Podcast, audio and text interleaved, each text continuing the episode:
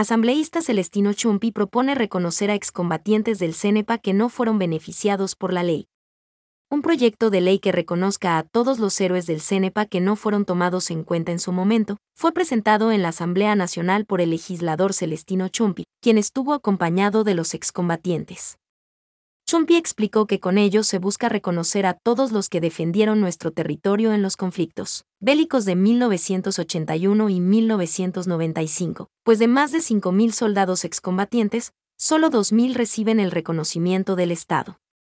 La propuesta, que reforma el Código Orgánico de Organización Territorial, Autonomía y Descentralización y la Ley de Reconocimiento a los Héroes y Heroínas Nacionales, plantea que los excombatientes no remunerados, ni pensionados, que en calidad de conscriptos y reservistas, participaron en los conflictos bélicos de 1981 en Paquiza y 1995 del Alto Cenepa, que sean calificados como héroes o heroínas, recibirán una pensión vitalicia, consistente en una remuneración básica unificada. Mensual.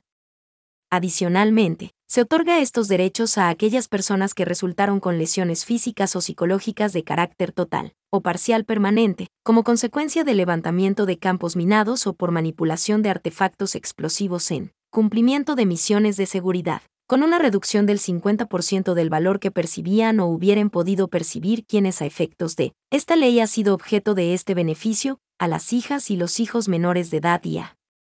los mayores de edad calificados por el ente rector con una discapacidad de al menos el 50% que impida su desarrollo laboral.